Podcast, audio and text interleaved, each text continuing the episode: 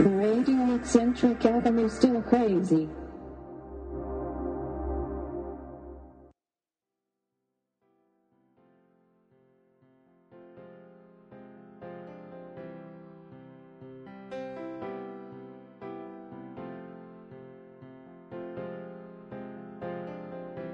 ザ・レディオ・エキセントリック・アベニュー・スティル・クレイジー。第14回目の配信。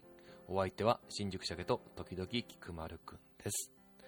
皆さんご機嫌はいかがでしょうか？この収録をしているのは11月の11日あポッキーの日なわけですね。東京は雨模様で日曜日が終わろうとしております。え昨日10日の土曜日なんですけどもお台場で行われましたサイエンスアゴラ2012そちらで行われましたおなじみボイニッチの科学書の公開収録を兼ねたイベントにお邪魔してきました。未来館7階のキャパ300人ぐらいのホールが実質満席で立ち見が出たくらいでしたからね。まずまず盛況だったんじゃないでしょうか。で帯尾さんこと中西孝之さんそしてクリラジの局長の BJ さんのトークもなかなかさえ渡っていました。で今日の時点でですね、その出展されたイベントの人気投票で、ベスト10圏内に、クリラジさん入ってるらしいので、随分と検討されてますよね。まあ、お二方のトークがね、面白くて飽きさせないっていうのも大きいと思うんですけども、そもそも番組自体がですね、なんて言うんでしょう、あの、僕らの世代だと、子供の頃に読んだ学研の漫画で秘密シリーズってのがあったんですけどもね、まあ、あれを彷彿させるような部分があるんですよ。なんかこう、ワクワクして退屈しないっていうか。で、まあ、帯尾さんがね、学校の先生だったら、まあ僕も人生は結構 変わってたんじゃないかなという気がしますね。多分無理なく理系に行っていたかもしれません。まあ思うに、僕は結構思考回路は理科系だと思うんですけども、教科としてそっちが 苦手だったから文系に行きましたっていうタイプですからね。で、自分のことはさておき、ミュージシャンって結構、理科系の思考回路の方って多いと思うんですよ。いわゆる理工学部、建築学科的な感じでしょうかね。文字通り構築する際のイマジネーションとかが結構相通じるんじゃないのかなと思います。あ、で、このイベントの後の話なんですけどね、そのまま新橋で僭越ながら打ち上げを仕切らせていただきました。まあ、おおむね好評だったのではないかと自分では思ってるんですけども、皆様はお楽しみいただけましたでしょうかと、稲川淳二さんのようなことを言ってしまったりなんかしてね。えー、結局、調子に乗りまして、3軒目まで行ったら、もう帰りの電車がなくなってしまいまして、途中からね、歩いて帰りました。まあ結構いい運動になりましたけどもね。えー、実は今回ですね、クリラジチームから音楽系担当の哲夫一郎さんとテックアベニュー担当のヤンマさんもいらっしゃっていたわけなんですけども打ち上げ2件目から生出し音出しのねヨウさんが合流してくれまして。ちょうど昼間哲夫さんにそういえば最近音出しの配信がないですよねと伺ったところなかなかねこのお二方のスケジュールが合わないっていうお話だったんですよ。えだったらねお二人揃ったので収録しちゃえばいいじゃないですかと、また無責任なことを僕が言い出しまして、3軒目のお店で、哲夫さんの iPhone で収録というね、荒技に出ていただきました。まさにね、生音出しなわけですよね。ちょっと感激しましたけど。まあ、その素材が無事に配信されるといいんですけどね。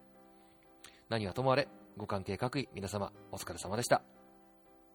えー、さて、番組の方ですけども、前回に引き続きまして、今回の配信も鈴木雄大さんとのゲストトークをですね、さながらガストで無駄話的にその第2回をお送りいたします。さすがにですね、雄大さんクラスが顔を出してくれると、それなりに反響もありまして、例えば、岡山県のなおひまじんさんからはですね、あのウーシオ、えー、ウーシオというのは雄大さんのことですね。ウーシオとチョコレートパフェ。まあ、違和感のある組み合わせだと思います。よーく聞くと師匠、食べながら喋っておられるような。師匠といえば、焼酎、イコール空党と思っていたので、びっくりんりんりんりんりん。いやね、俺も驚きましたよ。まあ時が経つといろんなことが変わるんだよね。そうそう、あのね、前回の放送でお話しした一升瓶をですね、差し上げた方、思い出しました。山口県のハッシーさんという方でした。ハッシーさん、番組聞いてくださっておりますでしょうか？一升瓶はまだお手元にありますでしょうか？あったらですね、ぜひ画像を撮っていただいて、僕が雄大さんに送っていただけると、別に何に使うってわけではないんですけども、まあ、ちょっとした話の種にはなると思いますので、えー、お待ちしております。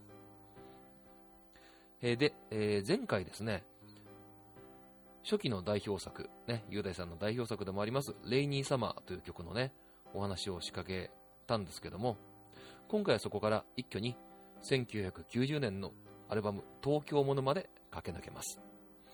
で、編集をしながらですね、今更のようにですね、思い出したんですけども、雄大さんの曲で、ある意味ですね、レイニーサマー以上にカラオケに収録されてるナンバーで、オンリーワンというバラードがあるんですね。で、担当していた頃、あれだけこの楽曲も踏まえて押していたのにもかかわらず、今回全くと言っていいほど、雄大さんとのトークでですね、二人ともこのオンリーワンについて触れていないんですよね。ちょっと意外だなという気がしました。で、それって多分ある意味、なんでしょうね、もうちょっと語り尽くした感があるのかなみたいな気もするんですよね。なので、その僕と雄大さんの間では、もうその話題は、なんかある意味この共通認識事項というか、もう前提条件というかね、なんかそういうものがあるので、もうそこは話さずにスコーンとこうスキップしちゃったような、なんかそんな気がします。とはいえですね、やはりその、雄大さん初心者の方には、ぜひぜひ、レイニーサマーと並んで聴いていただきたい楽曲でありますので、改めて番組ブログの方に、オンリーワンの YouTube のリンクも貼っておきますので、ぜひお聞きになっていただきたいと思います。えーそれでは、鈴木雄大さんをお迎えしてのゲストコーナーの第2回、お聴きください。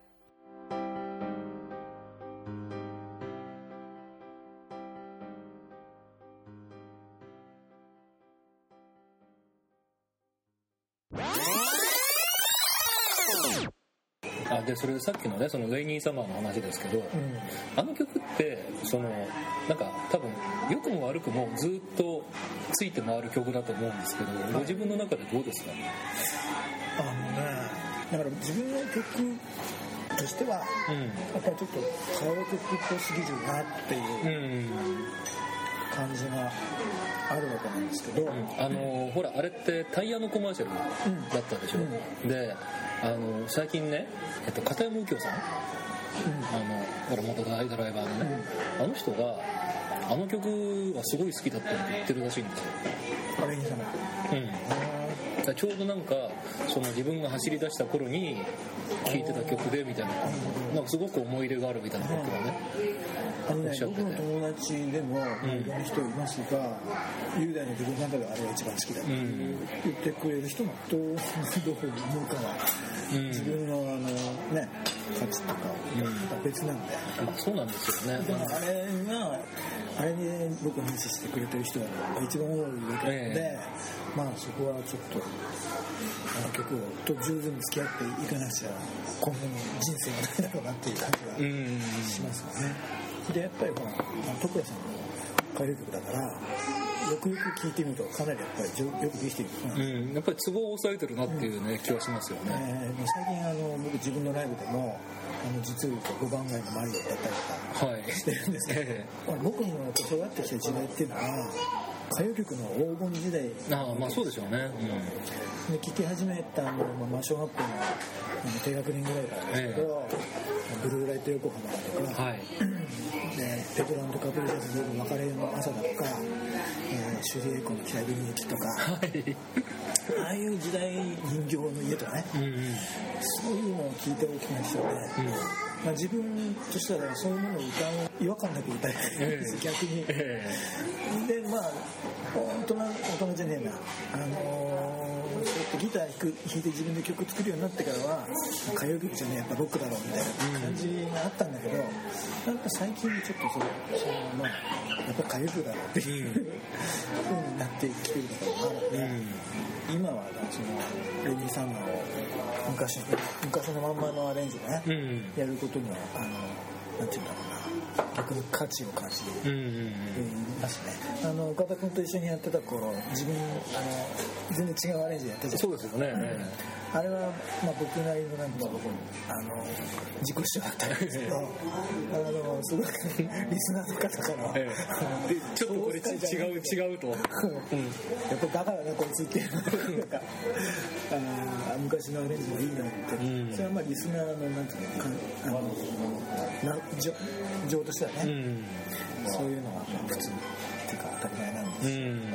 確かにね大事にしなきゃいけないなと思うんで。うん。今はあの極力あのあれのアレンジでねはい。演奏したいなと思ってるんですけどこのところまあほぼライブっていうのは一人でやることが多いんですけど、えあの年に1回はバンドの人たちえはい。集まってもらって、でその昔のあのサウンドをねなるべく再現してうんうんうん聴いてもらいたいと思って。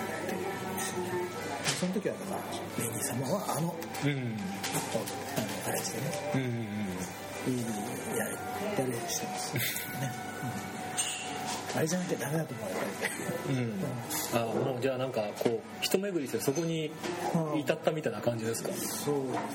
だって一応歌ってるのは俺だけどえでも俺のものじゃないからね。えうん。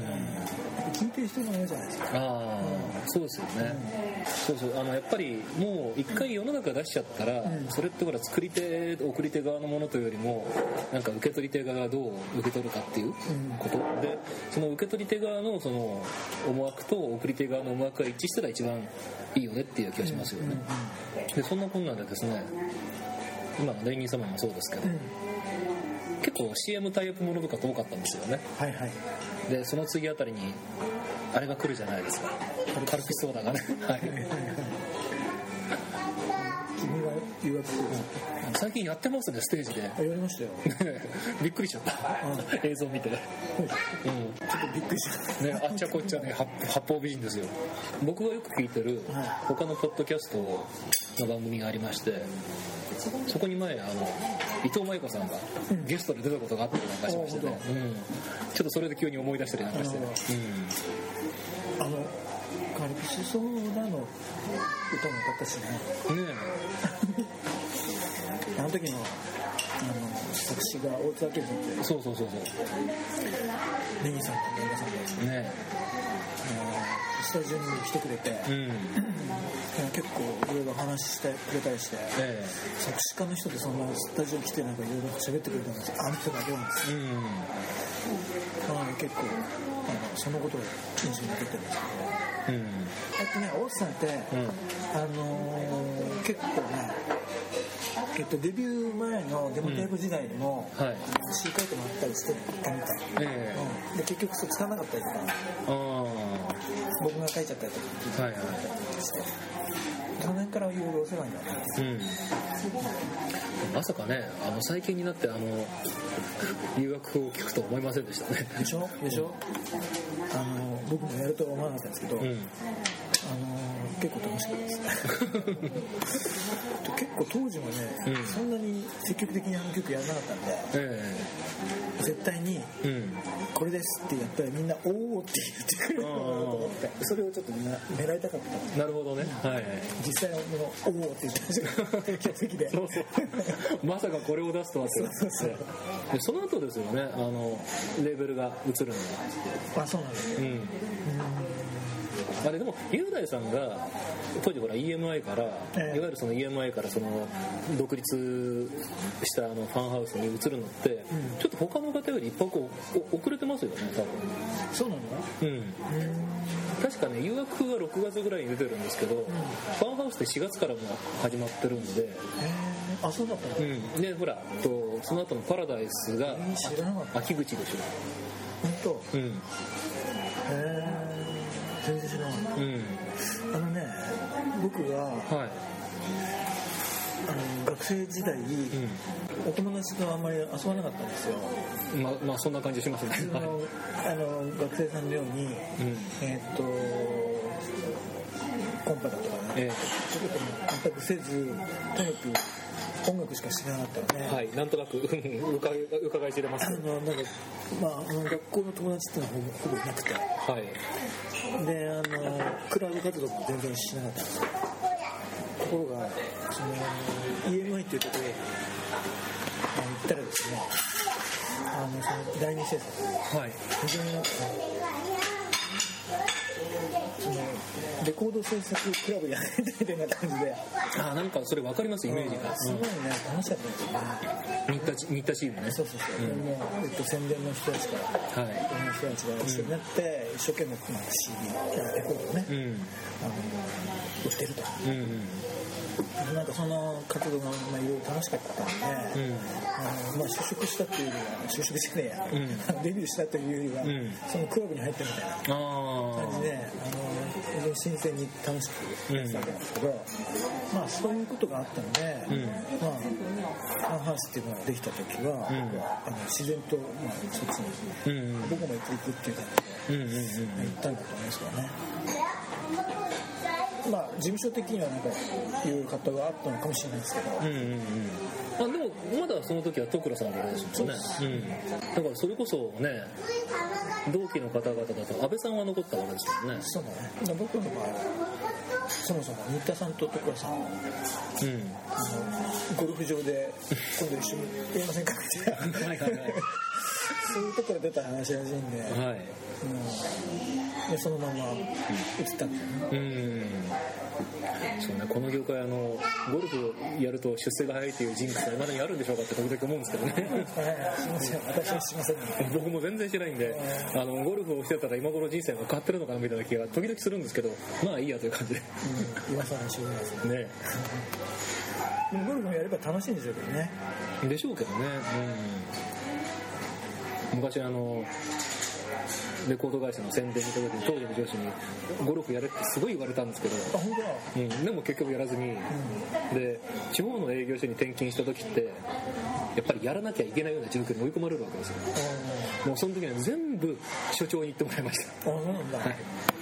あ地方行ったことあるの？た札幌。あそこうん。そうですか。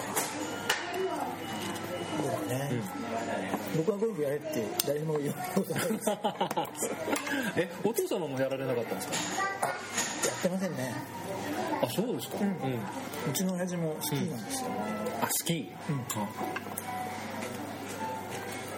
じゃあ鈴木家は皆さん好きなんですね。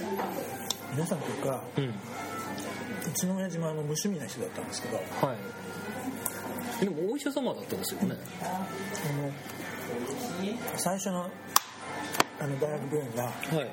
なんか群馬県の方だったりするね。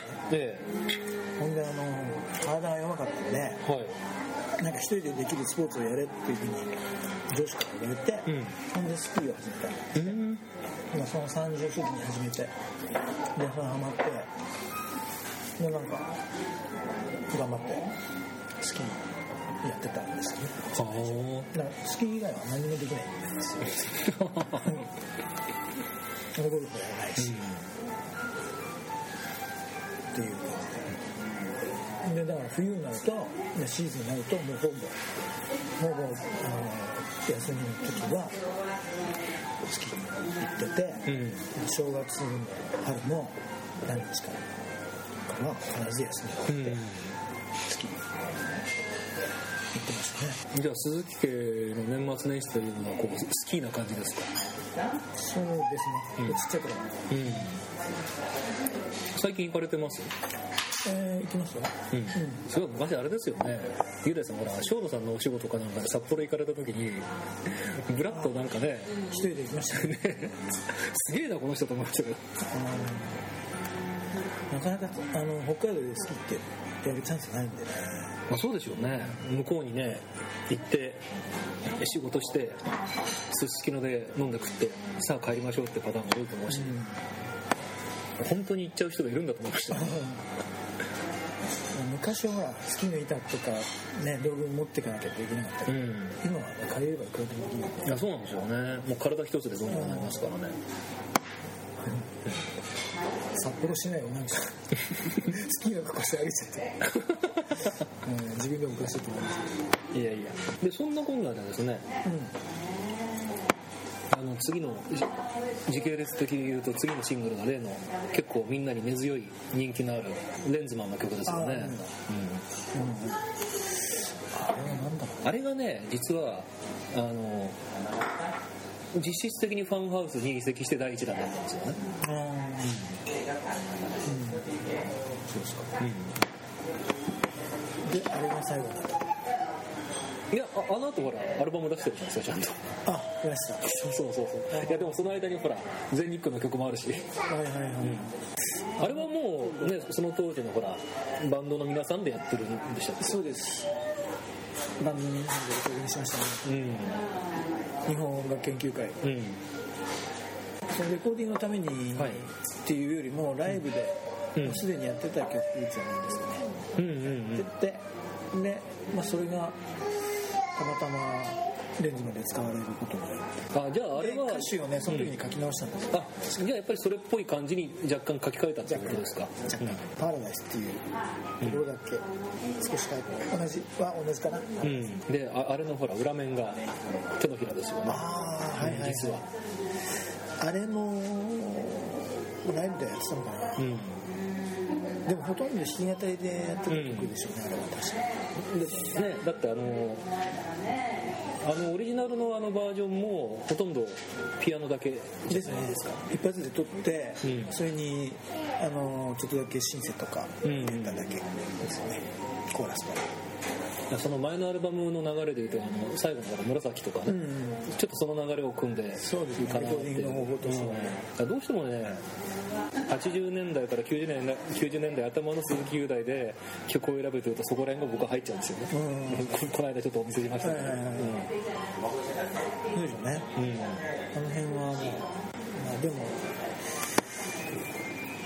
とにかく曲ばっかり作ってましたからね、うん。うん常にそのことばっかり考えてましたからね。でさっきのほらその全日空の曲うん。がその後出てきてえー、とあれがまたねあのムーンライダーズの柏淵さんの曲でしたよね。ねね初めてなんでああいうことになったんだか。一応声だけが変われたってことなんですかね。だって本当にだって歌だけですもんね。うん、うん。ねうん、歌詞もそうですね、うん。うん。あれはなんか徳良さんがそれなりに関与されてるんでしょうかねサウンドメイキングのですよねしてないと思うんですよね、うん多分行政的なことだけでしょうかそうじゃないですか、うタイアップがんうんってサウンド作る人が決まってて、うんうんうんってことじゃないですかねレコーディングのなんかやり方も初めて見るようなえやり方だったしよく分からなかったんですけど、えうん。コンピューター使ってるんですけあどあまあ柏淵さんですからね、うん。あれとかって歌ったことあります？ステージで。あるよ。ありますか、うん。確かブルージェイウェイでやりましたね、あああああああああそこもいい声だったんですけどね、ええ近いうちにやりますよ多分。今度あの12月にはやらないんですけど。まあまあ、ちょっとねシシーズン的にどうなのってのは意外とあれもねやると楽しい曲うん。まあ多分みんなあのーほら中村徹さんのねうん。奥さんのジャケットの印象が強いので,、ああそうですね。うん、でひっくり返すと雄大さんが出てますけどね、はいはいでもほらあれって B 面がもう次のアルバムの曲だったから、もうレコーディングはしてたんですよねきっとね。え B 面何 B 面はあれですよ。ボクサーでしょ。うーん。あそう。うん。あだからもうきっと知らねえんだ。覚えてないですよ。そうか。うんそのレコーディング期間がそんなにかぶってないと思うけどな、うん、でその後ね3枚目のアルバムにはい。至るという感じでありますよね。ねあのレコーディング楽しくって。ねでしょうね。だってほぼもなんでしょうかね。多分自分の思ってることは具現化してるんじゃないのかっていう感じが今ね聞いてもしますけど3枚目。もう好きなようにやらせてもらいました、うん。でもういいでしょうみたいな感じで、うん。あのスモークスタジオっつってはい。チャーさんのスタジオなんですよねうーん。銀座にあって。はい。そこでレコーディングしたんですけど、うん、面白かったなでは3分の1ぐらいですかね。あの今でいうところのいわゆる打ち込みでやってるような感じですよね。そう。うん。打ち込みのやり方ちゃんと知らなくて、えいやクオン待機してないんですよ。打ち込みなのに。打ち込みなのに揺れてたりとかして。あそれはそういうことなんですか？そううん、なんか不思不思議な不思議なグループがあるなと。でしょ？はい、まあちょっとねまあ言ってみりゃうあの浅はかなん、いやいやあのアルバムはようやく全部うん作詞作曲になるわけですよね、クレジットは。ああそうですかね、はいうんはい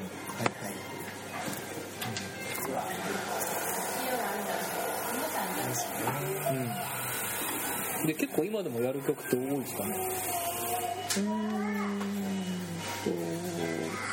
ますよね。ですよね。オーダーインとか話し合いとかうんうんだからうん話しき合えればちょっとねあのことっぽいところもあったりなんかし。つつ、ああいうコード進行は安倍さんの影響。がああはいはいはいはいはいツアーとか結構一緒にやったんで。ですよね。よくイベントとかもやってらっしゃいましたよね。さっきの GB とかもじゃないですけど、あのうちのバンドのメンバーみんな安倍安倍さんの曲なんかすごうんく気に入ってみんななんか「え何これかっこいい」とか聞いてたんで僕も聞いてたんですけどうん、安倍さんもあの基本あのボサノバですよね。メサーベって言われてたんですよなんからしいですね、デビュー前ね。うん、メメロがそういうメロのものが言われてみるとすごい多いなっていう、うん、ですごく日本人臭いんだけどなんかもうちょっとこう垢抜けた感じがするよねっていうのがありますよね、あの人もねお上手なんですよ。でそれでですね、んはい。あの3枚目のアルバム「らしさ」を出した後、うん。まあしばらくちょっとはいはい。2年ぐらいですかねリリースなかったんですよね。うん。ですね。で事務所も変わられちゃったりなんかして。でいいきなりロン毛の鈴木由来が登場するじゃないですか世間に、ああそうでしたっけ？うん、あー。あそうだあの間っていうのは何があったんですか？いや事務所変わっただけですよ。ほんでまあなかなかこう準備が整わなかったえ出なかったっていうことですよね。えうん。わかんないですよ。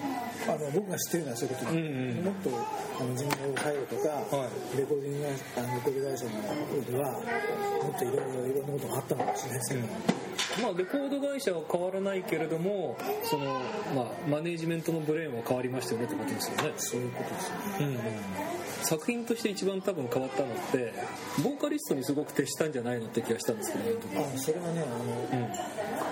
1枚目のそのファンハウスの、えっと、 Street of Echoes のはい。ディレクターの大森さんだ大森ああ海バンドの。うんのあの、まあ、プロデュースではい。そういうこと。まあ僕としてはギターも弾かせるよっていうう、ん。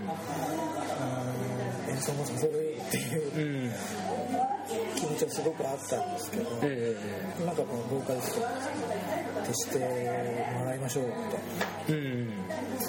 まああれですかね。あえて得意技を封印するみたいな感じですか？なんか僕余計なことをしないようにあのさせたかったんじゃないえやっぱ歌で勝負して、えうんうん一番なんていうの強い手でうんうん。なんかこうしてほしい。っていうかそういうことです。よねうんでまあ大森さんがよく言ってたのはその時ねやっぱり同じレコード会社で、はいえっとアミンのあ方の人岡村さんあそうそうそう、はい。岡村さんの「あなたの夢を諦めないで」とか、はいはいはい。そういうのが結構来てて。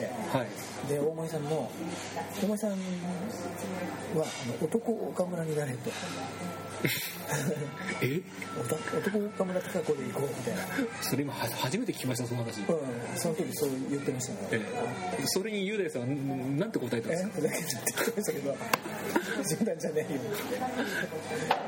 よ。なななんだろう。ちょちょっとななんでそう思ったんですよね大森さん。ねあのでも分かりやすい、うん。あのいい曲を作ってほしかったんですうよね、ん。だからあの「イノセント」っていう曲があってあああの南野陽子さんにあげたあれを大森さんが入れようって言ったんだけど、うん。僕は人に書いた曲だから本当に自分で歌うつもりはないってはい。言ったんですけど、え。あのでもあの曲のなんか分かりやすさみたいなのをうん。大森さんにすごく求めてた大森さんのビジョン的にはそういうことだったんですよね。ちなみにですね今南野陽子さんの名前が出たんですけど、あの徳良さんの事務所の時代はそこに南野陽子さんも実はいたんですよね。そうそうあの同じ事務所だったから曲をとデビューすることは、でも一回も会ったことがないって聞きましたけど。えあるよあああるんですか、ああれはネタですか？じゃあ一回も会ったことないっていうのは。彼女だってえっとね彼女がねまだセーラー服着てそれはあのスケバンデカのセーラー服ではないですね。じゃないと思うけどでもまだあの高校生だったと思うんですよ、でもその時にね徳田さんと陽子さんと僕とあともう一人誰か。なテテレビ局関係の偉い人え4人であの乃木坂の上場園に行きました、えもう焼肉屋に。えーその時だけ。うん。その時だけ、うん。だからその1回だけっていう方がなんかよっぽどネタになりますよね。いや1回も会ったことないっていうのはそれはそれですごいですけど1回だけってのは。あ会ったことないでしょだってそうかな。でね多分ね僕はそその辺りぐらいから時々見てたんですよステージ。うん。パワステとかでね。うん。あの新宿の、うん。うん、もう今はなき。じゃあらしさのちょっと後。もうその後ぐらいだから Street of Echoes とかShoes on My Soul とかその辺り？ですかね。それで出たっけ？うん。センチ。センチ。あの後ろは。あそうそうそうそう。うんそうですよね、うん。あそうか。はい。はい出たん。だよなうんあの頃って曲によってね手ぶらだったり曲によってギター弾いたりだったじゃないですか、うん。本当手ぶらは辛かったですよね。こう手持ち無沙汰な感じですそうですね。うん。でそこからあのねあの毎年1枚ずつアルバムを出してはい。ね、シューズ・オン・マイ・ソウルそして、えーと「君のハートが聞こえる」そして「東京もの」という感じになるわけですね。あのでもねあのストリートエクズに行く前の,、はい。あのその事務所変わる手前まではあの、はいえっと、重見さんとうん。やっぱやってたんですよ。はい。で次のまあその事務所とレコード会社の間では、はい。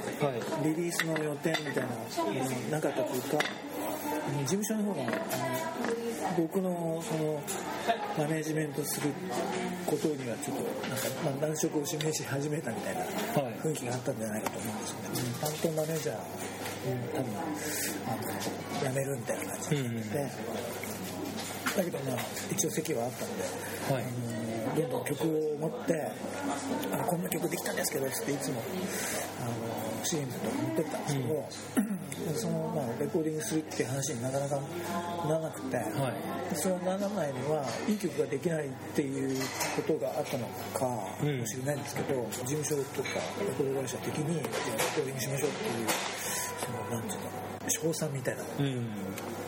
見えなくなってきてたんでしょうね多分。うんそんでなかなか出なくて僕としてはとにかくいい曲を作ればいいんだと思ってたんで、それで曲を作ってたんですけどいつまでたってもじゃあこれこういうしましょうって話にならないんでうん非常になんかこうどんどんどんどんこうはいくみたいな感じになってたんですよね。でいろんな人に曲も書いてたんですけど、うん。さんっていう人がいて、はいえっと、丸い緑の山口さんが歌ってる人なんですけどはいあの人がね、アルバムね、何曲か作って、うん。書いて渡してね、ものすごい喜んでくれて、うん。もうすごいいい曲ばっかりで、ありがとうとかって言われたんですけど、もうえ全然その時は自信なくて、えはい。そうっすか？みたいな感じで、全然嬉しかったあの喜べなかったんだけどまああのね自分は全然こうねスタジオに入れないわけですからね。うん、でもでもまあそうやって一生懸命曲を作ってる中で何曲があるんだろうね。すごい。120分テープって今もあんまないないなないですね。ああ時々ありますよ。あ本当、うん。で120分テープにザーって曲があの埋まるぐらい、はい。そのテープで今はもうそのテープが多分ビヨンビヨンに伸びてきてないと思う曲をいっぱい作ってほしいんだけどね、なんとか茂美さんの首を縦に動かすような感じででそれが、うん。まあ、2年ぐらいだったんですけど心のな僕の心の時間的には 3, 3年ぐらい、はい。ある感じでしたね。まあ松見は長いですからね。だって1日 ,1 日3曲作るっていうのを決めてたんで、うん1日3曲？うん、とにかく断片でもいいから3曲3曲。ラフスケッチ状態でもいいからということですかでその90年に至るまではずーっと大森さんとのコンビなんですよね。そうですね。うん。大森さんとコンビを組むということがなんかきっかけはあったんですか？いやある日突然？えじゃあレコーディングしましょう。じゃあ担当はあの大森さんですっていう。そういう感じ。そういう感じで、いかにもちょっとレコード会社的な感じで。そうですね。まあまあ事務所変わってうん。しばらくふらふらしてましたけど、はいその時にある日突然今度この人とやってもらうからねみたいな感じでじゃあ会ってるでみたいな。うん。でどっかで会ったんですよでもとりあえずあれですよね。大森さんイコール甲斐バンドの人っていう認識は当然あったわけですもんね。僕はね甲斐バンドってあんまりよく知らなかったんですよ、うん。まあ東芝のアーティストだったんで甲斐さんはまあうん。ね、知ってんだけど他のメンバーの人っていうことをよくわか知らなかったんで、うん大森さんも会った瞬間別にあのあこの人あの人なんだっていうふうに分からなくて、でも大森さん的には、うんあのプロデューサーって自分の転職だぐらいに思ってたみたいですうん実際あのカイバードの大森さんのポジションってうん。割とそういう感じのところだったまあ最年長ですからね。でまあ、そういうところを買われてファンハウスにうんうんうん。引っ張ったで入って最初の、まあ、アーティストが僕だったっていうことですよね、確かまあ、そう考えるとねほらあの当時のその大森さんとやってた時代の雄大さんのアレンジャーが久石さんとかね。もう北の映画でおなじみの久石譲さんとか椎名和夫さんとかすごくうなずけるっていうかもうあれみんなね海バンドブレーンですからねうん。言われてみれば。うん。だから大森さん的にはカイバンドでうん。うん自分が積み上げてきたものを新しくねうん。新しい作品にこうつぎ込んでいきたいっていううん。感じだったんですよね。まあ、でも結構あの頃ってこう傍から見ててもいろんなことにチャレンジしてるなっていうのはあってねドラマ出たりね。あ僕？うん。まあでもあれはほらあの、ね、ドラマの劇版をやってらっしゃってたからっていうのがあると思うんですけど、はい。それもたまたまですけどね、えあのまあ、レコード会社の中でいろいろな人がいて、うん。いろいろな話してたんですけど、えうんあのこっちにも来てこっちにも来て感じではい。使ってくれてあるので。そういうことはあったんですけど、まあ結果的かもしれないですけどあれっていわゆるその今でいうところの、ね、石原軍団のドラマだったじゃないですか、でレーベルはファンハウスなんですけどなんですけどアーティストはいろいろとほら単体じゃなくていろんな人が入ってるじゃないですか。ちょっとそのなんだろう。洋画のねサントラって結構そういうのって多いでしょ、いろんなアーティストが入ってるような、ちょっとそれっぽい作りだなってね、後になって思いました。ね、まあ、結果的にそうなってるだけなのかもしれないけど。うん。いやでもやっぱり意識してやってたんじゃないですか。あやっぱりそうですかね、なんかその一人の作家の人が全部通しでやるスコアとか劇版ってのもそれはそれで面白いと思うんですけど、なんかこういろんなねアーティストのいろんな楽曲が出てくる面白いなっていうのがちょっとあの当時しましたね。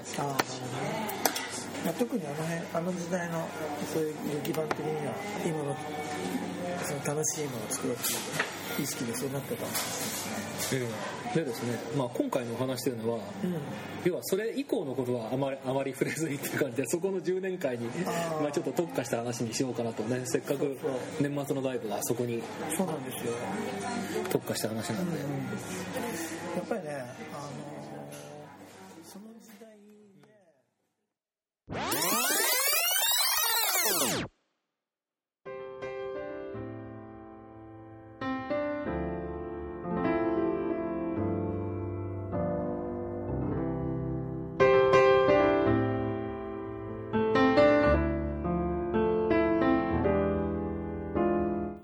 鈴木雄大さんをお迎えしてのゲストコーナー第2回、いかがだったでしょうか？えー次回の配信ではですね、来たる12月7日のライブに寄せる雄大さんの思いの丈を語っていただく内容になると思いますので、えーどうかお楽しみにしていただきたいと思います。えーでは、ここでそのライブの告知を改めてさせていただきます。12月の7日金曜日、会場は渋谷ラストワルツというお店でございます。雄大鈴木図トワイライトビフォークリスマス自己ベストライブフライデーナイトから東京ものまで。え会場は夜の7時開演が7時半の予定です。え料金は前売りで4000円、えそしてドリンク代が別途発生いたします。え今回はですね雄大さんを含めました5人のバンド編成でのステージとなります。チケットは E プラスでも取り扱っておりますが、えーぜひお店の方にも直接お問い合わせをいただければと思います。詳細は番組ブログの方にも貼っておきますので、ぜひそちらをご覧ください。えー番組では皆様からのお便りも引き続きお待ちしております。えー番組ブログのコメント欄、そしてメールでも結構ですし、Twitter や Facebook でつぶやいていただいても結構でございます。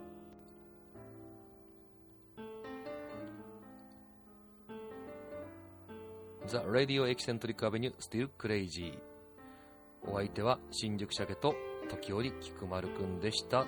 と言いつつ、今回も奴は寝てるのか？菊丸菊丸